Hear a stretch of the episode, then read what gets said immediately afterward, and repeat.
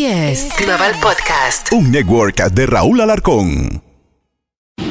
Si manejas por encima del límite de velocidad, hay muchos sonidos diferentes que puedes escuchar, como el sonido de tu auto chocando. De una forma u otra, el exceso de velocidad no vale la pena. Pagado por Nizza. Se tenía que decir, se tenía que decir. El podcast.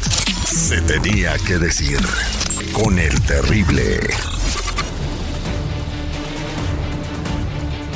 Hola, ¿cómo están? Soy su amigo el Terry. Esto es Se Tenía que Decir. Y conmigo está un amigo de hace muchos, muchos, muchos años. Lo conozco desde que nació el programa de Al aire con el Terrible en la ciudad de los vientos en Chicago. Y ahora estamos en una emisión más de Se Tenía que Decir con el Terry. Vamos a hablar de varios temas importantes eh, para la comunidad hispana, sobre todo la seguridad en la frontera. ¿Cuál es la postura de la migración que está actual, de, los migrantes que están actualmente en Estados Unidos en torno a la migración, a la ola migratoria que estamos viviendo eh, en, esta, en, esta, en este año del 2022 y más temas de importancia. Eh, él es Jorge Vadillo, el doctor J. Bienvenido a Se Tenía que decir con el Terry, doctor J. Se tenía que decir y se dijo.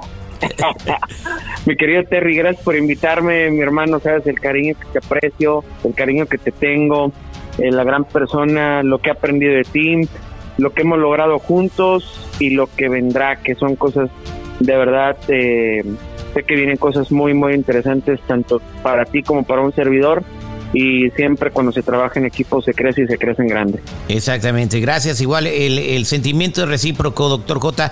Eh, lo hemos visto eh, trabajando y colaborando en, varias estaciones de radio, pero eh, brevemente voy a hablar un poquito de lo que le ha pasado, puedo decir que en los últimos 18 meses, ah, después de la pandemia, puedo decir, el, el, donde el doctor J. Jorge Vadillo renace de las, de las cenizas como el ave fénix, empezó a hacer sus transmisiones en vivo con su teléfono él y su teléfono, su dispositivo móvil, cubriendo todos los eventos que sucedían localmente en donde vive, que es en el Valle de Texas, eh, McAllen o Far, Texas.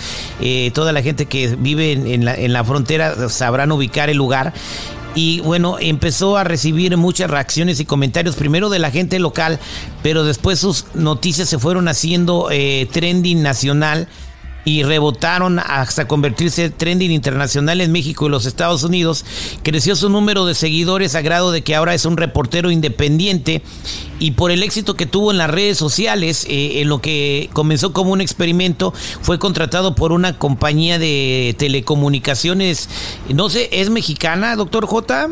Es mexicoamericana, de hecho, mexicoamericana, sí, tiene, este, es de los dos lados de la frontera. Y ahora tiene su propio programa de radio en un noticiero matutino, que es el que comienza en prime time a las 6 de la mañana en el Valle de Texas y que se transmite también para todo este Nuevo Laredo en, en, el, en, el, territorio mexicano, ahí en Tamaulipas. Eh, felicidades por el éxito. Desde Laredo hasta Bronzeville, fíjate, este, gracias a Dios. Tenemos uno de 6 a 7 de la mañana, tiempo del centro de Estados Unidos, y tenemos eh, la segunda emisión, de hecho son dos emisiones, uno de 5 a 6 de la tarde, y la verdad que ha sido muy, muy espectacular y sobre todo agradecido con Dios porque este siempre habíamos querido eh, demostrar eh, pues eh, hoy lo platicaba con una persona y le decía lo que pasa que gracias a Dios yo me he catalogado que siempre he sido pues una persona luchadora solamente que no me habían escuchado y ahora que ya este hemos llegado a donde o, o, vamos a, en el camino de la dirección correcta Digo, es porque nos empezó a escuchar la gente y se dio cuenta de lo que portamos. Entonces, estamos muy agradecidos con Dios y las oportunidades y, y agradecido contigo, mi hermano, por la oportunidad siempre. Gracias. Bueno, eh, entrando en materia, eh, estando en la frontera, el doctor J ha sido testigo, ha reportado eh, lo que está sucediendo en la frontera entre México y los Estados Unidos, sobre todo en Texas, con este flujo migratorio, se puede decir extraordinario eh, los números que, que, están emigrando hacia los Estados Unidos, eh, pues han, eh, la, patrulla fronteriza ha perdido el control, han sido rebasados totalmente, pero al doctor J le ha tocado ver el, la verdadera cara de la migración. Los migrantes que están llegando a los Estados Unidos. Ha entrevistado a la patrulla fronteriza que se siente frustrada por lo que está sucediendo y culpan al presidente Joe Biden por este fenómeno. Ha encarado al, eh, al pues al, mero mero de Homeland Security, Alejandro Mayorkas, por Alejandro Mayorkas, Alejandro Mayorkas, por lo que está pasando en la frontera. Pero bueno, me lo dejo que me diga usted su experiencia al entrevistar migrantes, lo peor que ha visto, lo que le ha conmovido más en este flujo migratorio. Te puedo decir que realmente el, el hecho de nosotros recorrer eh, la frontera, una de las fronteras donde eh, ha existido una cantidad de eh, más grande en la historia de inmigrantes. Te puedo decir que tan solo en, en un solo grupo nos tocó alrededor de 1.800, 1.900 personas, tan solo un grupo de inmigrantes aquí en el área de La Joya, que es prácticamente a 10, 15 minutos de McAllen. Y, y, bueno, pues ver desde un grupo de niñas, que es eh, por lo menos lo que a mí más me ha conmovido. Eh, bueno, me ha tocado dos grupos dos grupos de pequeñitas, unas que cruzaron el río cuando yo estaba precisamente ahí parado y venían ellas caminando eh, después de haber cruzado en lancha y eran cinco pequeñitas. La más grande tenía ocho años, me atrevo a decir que tenía ocho años, la más grande, y era la líder, era la que traía a sus primitas y a sus hermanas. Ocho años, la más grande. De ahí le seguía una de siete, otra de siete, una de seis y una de tres. Y le pregunto de dónde vienen. Venimos de eh, Guatemala, eh, acabamos de cruzar, nos dejaron mis papás ahí en el río, nos cruzaron y aquí traigo el teléfono en la chamarra de mis tíos para que nos manden con ellos. Y en la chamarra trae el teléfono del tío. Eh, te lo juro, yo tengo dos niñas, tengo una de 16, voy a una jovencita, pero tengo una de 7. Al momento que yo las vi, veía yo a mi niña, eh, se me salieron las lágrimas, Terry. Que tú sabes que muchas veces uno como reportero, como periodista, no debes eh, involucrar sentimientos con lo que estás viviendo porque si no pues te los llevas a la casa y eso, no vas a querer. Esa es una regla que inventó alguien, ¿no? Yo creo que ya debe de cambiar eso, pero, que todos somos seres humanos, ¿no? No puedes ser, no, puedes ser ajeno a la tragedia y al dolor, ¿no? No, no, no, mi hermano, y lo mismo me pasó en Uvalde, que eso te lo voy a platicar más adelante pero el hecho de, de, ver esa, esos rostros de las niñas, el ver la alegría, porque ya cruzamos y estamos aquí en Estados Unidos y el ver la emoción y yo les preguntaba, ¿y ahora qué, qué, qué, van a hacer? Pues vamos con mis tíos a Nueva York. E inmediatamente se dejó venir, eh, yo creo que eran como unos cinco o seis oficiales de Border Patrol, estábamos de un canal nacional, eh, de un medio japonés y yo, los tres, platicando con ellas, llegaron, eh, ya pues prácticamente no las quitaron, este, y entonces bueno, pues ya ellos les quitaron las, las prendas, las chamarritas, eh, y bueno, pues inmediatamente las subieron a la camioneta y se las llevaron a un centro, ya el resto de la historia la verdad es que lo desconozco, pero ese es uno de tantos casos. Otro, la, cosa es, la, la, cosa es eh, ¿qué, cuál es el sentimiento de ver que los papás las dejaron a las niñas ahí? O sea, a, exponerlas a ese peligro. mientras tú y yo estamos hablando, acabamos de, recibir la triste noticia de una niña guatemalteca que se ahogó y la encontraron ahí cerca de... años que murió en el paso. Exactamente. Mientras estamos platicando, esto acaba de suceder hoy. Y, tú ves a estos padres eh, que muchas personas consideran irresponsables por hacer ese tipo de cosas, pero otros dicen que no son irresponsables porque ya saben que sus hijos van a estar bien. ahorita te voy a decir algo que hoy en la mañana precisamente tocaba yo esa reflexión en, en mi programa de radio. pero mira, el caso es de que cuando ves ese caso de las niñas, quedas consternado. Pero me tocó otro caso peor, un caso que venían dos niñas, una de nueve, una de cinco, y que venía desangrándose había sido violentada sexualmente. La niña había sido violentada sexualmente a la de nueve años. Que, que, o sea, de verdad eh, te quedas sorprendido, además de, de, imaginarte cómo puede haber enfermos que, que abusen de estas pequeñitas. Eh, los papás de estas pequeñitas, eh, gracias al trabajo del Departamento de Policía de, de, aquí del Valle de Texas, se la pudieron salvar. fue enviada con una tía y fue enviada incluso, eh, perdón, no con la tía, con la mamá, con la mamá de la propia niña. Entonces, bueno, pues eh, son, son cientos miles de casos que escuchas a diario aquí en la frontera. Ahora, eh, te, decía yo mención, cuando uno vive aquí en la frontera, muchas veces te vas haciendo un poco frío, en el sentido, sobre todo cuando, bueno, pues cruza uno, yo aquí vivo a 8 o 10 minutos de Reynosa, me queda más cerca ir a Reynosa, eh, ir a comprar unos tacos que ir a visitar a mis padres que viven a 20 minutos de donde estoy yo. Entonces, eh, yo voy muy seguido para Reynosa, de hecho hoy tuve la oportunidad de andar por allá. Y cuando cruzas, por lo regular, cada media hora, cada 40 minutos estás viendo que están llegando los camiones a deportar gente, están llegando los camiones a deportar gente. Y muchas veces me toca escuchar el, el, el cuchicheo de la gente. Mira, ahí van a deportar esos mojados, ya van a deportar a esa gente, y qué bueno que los deportan. Y volteas y te das cuenta que son de los mismos de nosotros, que es un Pérez, un Gómez, un Rodríguez. Y lo más impresionante que yo le pregunto muchas veces a la gente, oye, ¿tú por qué crees que se vienen? ¿A qué crees que viene esa gente? No, pues nomás a robar, a que a ver qué la mantiene en este país, es lo único que vienen. Y hoy en la mañana yo hacía una reflexión, Terry, que a mí me conmovió mucho cuando le hice la pregunta al presidente de México en las famosas mañaneras.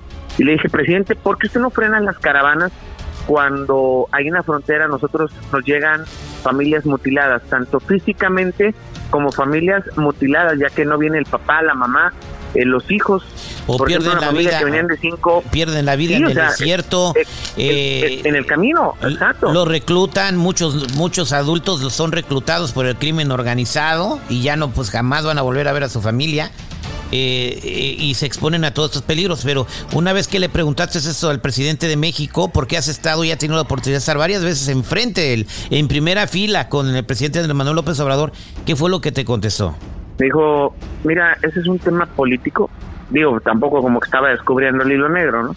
Dijo, este es un tema político, pero sobre todo eh, debemos de entender algo, que estas familias no abandonan a sus países por gusto, lo hacen por necesidad.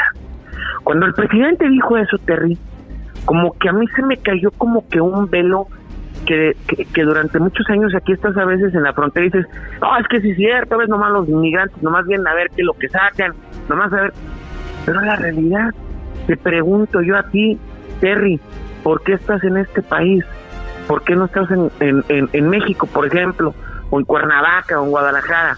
Estamos en este país por necesidad, por tener una, porque necesitamos o queremos tener una mejor calidad de vida.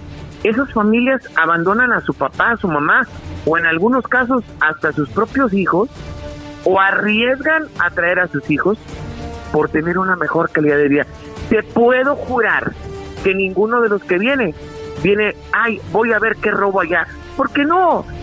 Te juro que eh, ninguno de los que viene dice, voy porque quiero que me mantenga el gobierno. No, viene porque tienen las ganas de superarse y vieron que en su país no la van a hacer.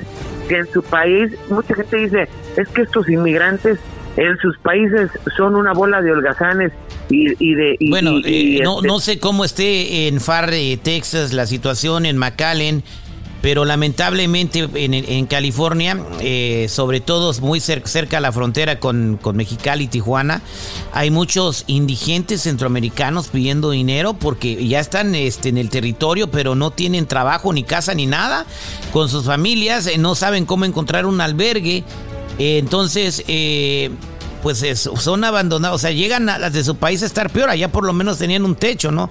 Aquí andan pidiendo dinero en la calle lamentablemente la política migratoria, porque es un sistema migratorio quebrantado totalmente, porque no hay congruencia en este país, eh, les da un supuesto asilo, pero en realidad no están dando asilo, lo único que les están dando es quédate y aguanta, porque es, yo, yo así le digo al, al, papel que les dan, es un quédate y aguanta mientras no trabajes, pero tampoco te voy a deportar, entonces de qué quiere que la gente viva.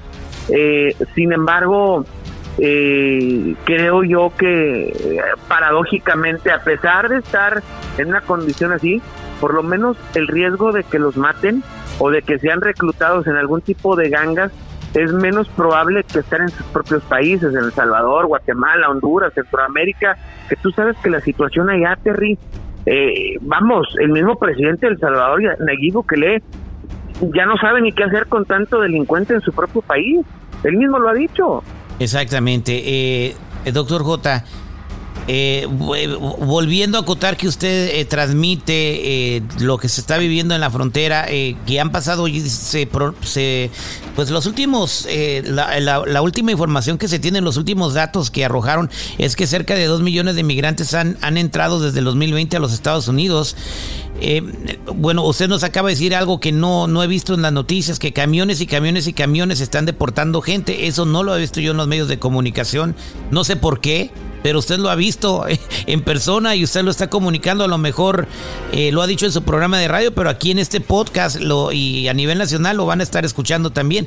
Sí están deportando... Cada 40 minutos, Terry, cada 40 minutos están camiones. De repente son camiones más grandes, de estos, eh, vamos, eh, camiones de, no sé, 50, 60 personas. Y si no, pues por lo menos están las camionetitas pequeñas en algunos momentos pueden ser dos camionetas, pero mínimo te puedo garantizar que cada 30, 40 minutos un grupo de 25 a 30 personas, por lo menos en el puente de Hidalgo, Texas, con Reynosa, Tamaulipas, están siendo deportadas de 25 a 30 personas entre cada media hora a cada 40. Pero esto no, no esto no sale en las noticias. ¿Por qué no sale en las noticias, no, doctor J? que no, no, no sale. Ahora, pero, nos vamos a las 2 de la mañana y te encargo, ¿eh? Porque ahí sí mandan de a 2, 3, 4, 5 camiones este, para deportar grupos masivos. Deja tú, es un problema que luego también los municipios, como en este caso aquí donde vivimos, el área de McAllen, o del otro lado de la frontera, eh, tengo buena relación con el alcalde de Reynosa, Carlos Peñor, y me dice, doctor, es que ya no sabemos qué hacer, porque tanto el gobierno federal no le quiere entrar con el tema de los inmigrantes, no se quiere meter con ellos, tanto en México como en Estados Unidos. Los gobiernos de los, de los estados, tanto de Tamaulipas, Cabeza de Vaca, no se van a meter en el tema de los inmigrantes, porque es un tema que no le interesa. A Greg Abbott, a él le interesa deportarlos, entonces pues realmente tampoco hay mucho, y los que a final de cuentas vienen pagando los platos rotos de tener a los inmigrantes, porque ni el gobierno federal ni el estatal le entran, son los municipios, en este caso McAllen y el municipio de Reynosa. Imagínate tener alrededor de 15 a 18 mil inmigrantes en los albergues, ya están al full, ya no caben, ya hay colonias que están repletas de inmigrantes, Terry. Y, que, o sea, sí lo entiendo. Ahora, la pregunta es, ¿por qué no sale esto en las noticias? Eh, porque a quién le interesa que estos, estas deportaciones eh, queden en, en, el anonimato. Pues, ¿Por, por el gobierno de Estados Unidos. ¿Por qué? Pues porque definitivamente no le conviene al presidente Biden el que aparentemente que vamos en esta eh, política eh, de amemos a todo mundo eh, no le conviene que aparezca que estén deportando y deportando y deportando gente cuando sabemos que, bueno, pues es una política migratoria muy parecida a la de Barack Obama, que fue el presidente que más deportó en la historia de los Estados Unidos, cuando aparentemente no iba a ser así. Bien, eh, pues esto es lo que está pasando en el tema migratorio. Eh, otra noticia que cubriste también tú, te tocó ver, platicar con, con las personas afectadas, es la desgracia de Uvalde, Texas, en donde falló el sistema y donde mientras nosotros estamos platicando, en esta hora, en, eh, cuando estamos grabando este podcast, ya corrieron al, al, jefe de policía de Uvalde, Texas, ya lo despidieron. Y se eh, tardaron. Eh, se tardaron. Usted fue a cubrir esa tragedia, platíqueme. Fue cubrirla en el área donde me encuentro, estoy prácticamente cuatro horas y media. Es un punto similar a San Antonio, un poco más retirado de San Antonio, más hacia el west de los Estados Unidos, aquí en el estado de Texas y me tocó ir a cubrir, diría yo que la peor noticia, eh, por lo menos en cuestión escolar de los últimos años. En, los Estados Unidos. en toda la historia, ¿no? En toda la historia. En toda la historia de los Estados Unidos. Y, y, y, te, comento, yo creo que es la peor nota que me ha tocado cubrir.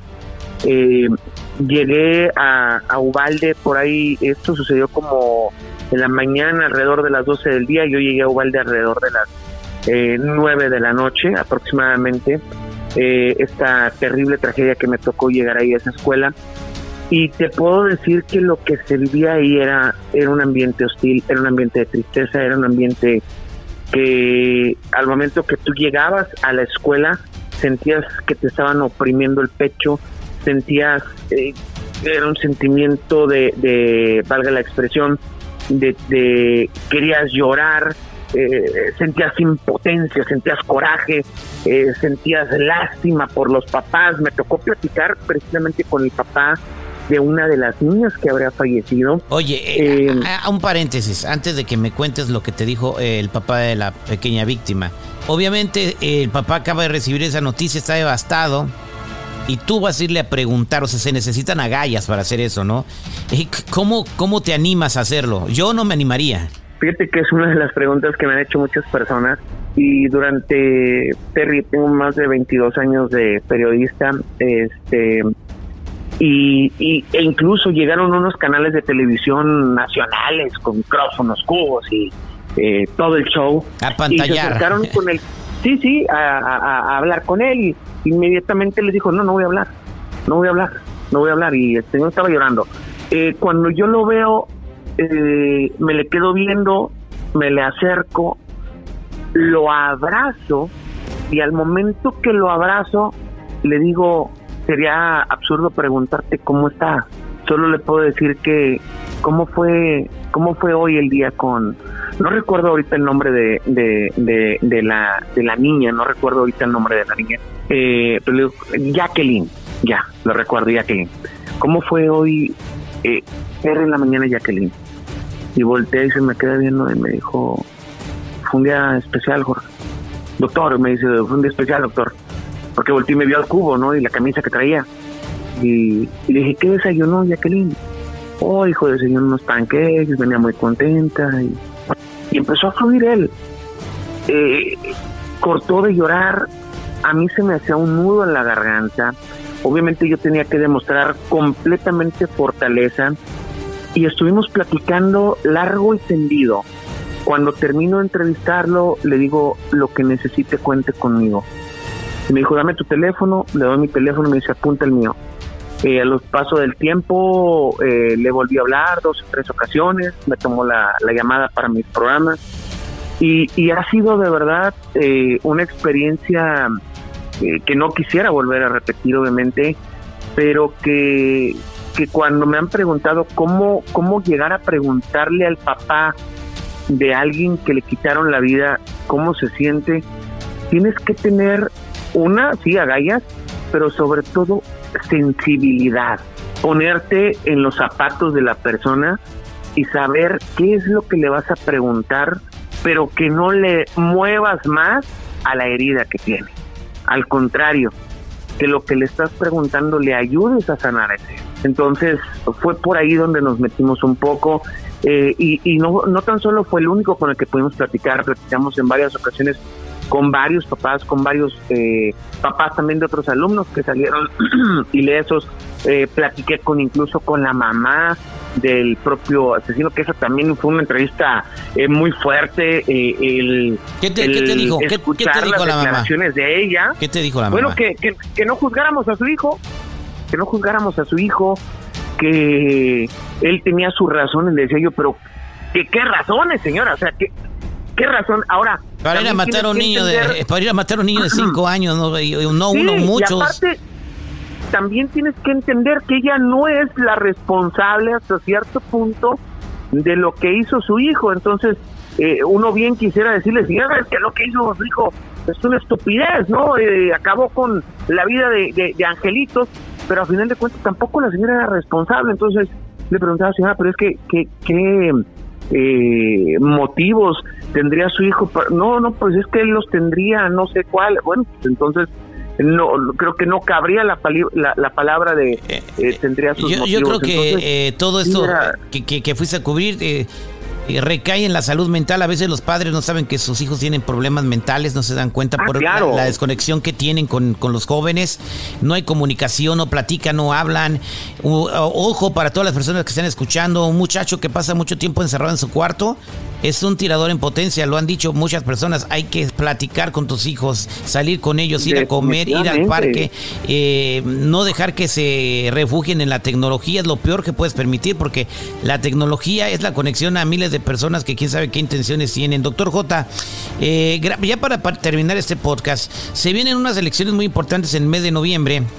Eh, si escuchaste este podcast después de noviembre, pues ah, vamos a saber si la predicción del doctor J eh, fue acertada o no. se dice que el partido en el poder, el partido demócrata, perdería pues el Senado y la Cámara de Representantes. Usted que también platica con los políticos, esto importa mucho a la comunidad hispana. Eh, le compete mucho a, los, a los latinos en ese país. ¿Usted cómo ve las elecciones eh, primarias eh, muy importantes y hay que participar en ellas que vienen en noviembre? Yo creo que sí viene un cambio importante para la nación. Creo que ha quedado demostrado que el presidente no ha podido eh, le ha faltado primero liderazgo, que vamos, estamos en el país más importante o por lo menos eh, en apariencia deberíamos ser el país eh, más importante del mundo económicamente hablando, políticamente hablando, y ha quedado una falta de liderazgo tremendo y esto ha demostrado también, bueno, pues en la economía que se ha tambaleado, si bien las economías del mundo se han visto afectadas por la, por la pandemia, eh, lo que se ha visto con el presidente ha, quedado eh, pues muy de manera muy sutil, ¿no? Entonces creo que sí habrá un voto de castigo para el Partido Demócrata que también eh, ha quedado de ver a la comunidad latina, ha quedado de ver a la comunidad hispana. platicamos, el tema de inmigración. Exacto, el, tema de inmigración creo que no va a arreglar nadie y eso hay que, hay que tenerlo en cuenta siempre nos van a querer usar para el voto, pero nunca nos van a dar una reforma migratoria y eso se ha visto desde Barack Obama. Eh, la pregunta que, mientras platicamos, eh, el presidente Joe Biden acaba de perdonar deuda estudiantil. Esto en, este, muy cerca de las elecciones primarias se hace hasta sospechoso, pero cree que esto va a influir en el voto.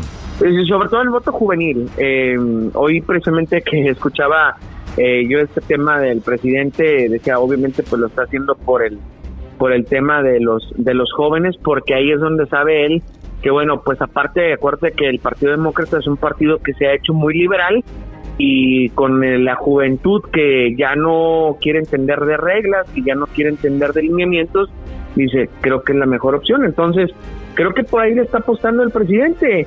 Eh, sin embargo creo que no le va a alcanzar. A título personal creo que no le va a alcanzar. Creo que sí se va a venir una mayoría republicana y bueno, ahora también habría que ver por el otro lado qué tanto le va a afectar al Partido Republicano los trapitos al sol que le están sacando a Donald Trump. Bien, este, hasta que no nos den a conocer eh, el, el, memorándum del cateo a la casa de Maralago y por qué o qué era lo que andaban buscando, entonces todavía no hay pues trapitos. dicen que 700 archivos hay. Ni, chivos, ni que, ni que fuera rancho. Chivos, dijo usted. Archivo. Oh, perdón. Él es el doctor J. Como invita a la gente a que te sigan en las redes sociales. Ya tu programa ya no solamente se enfoca en lo local, como lo he dicho, ha estado en la Casa Blanca, ha estado con el secretario de Seguridad Alejandro Mayorkas, enfrente del presidente de México. Todo a pocos tienen el privilegio de, estar y de tener el acceso en esas conferencias mañaneras. Y, que, ya me dice el tejano mexicano. el tejano mexicano. el tejano ya se hizo famoso, señor doctor J. ¿Cómo lo pueden seguir en las redes sociales? Pues estamos como arroba doctor J Noticias, así estamos, y también, bueno, en la página personal Jorge Vadillo, el doctor J. Muchas gracias, que tenga usted una mañana o, el resto del día maravilloso y que sigan los éxitos. O en la madrugada, a la hora de, depende de la hora que nos estén escuchando. Un abrazo para todos, gracias mi querido Terry, de la práctica Esto fue Se tenía que decir, se tenía que decir el podcast. Se tenía que decir con el terrible.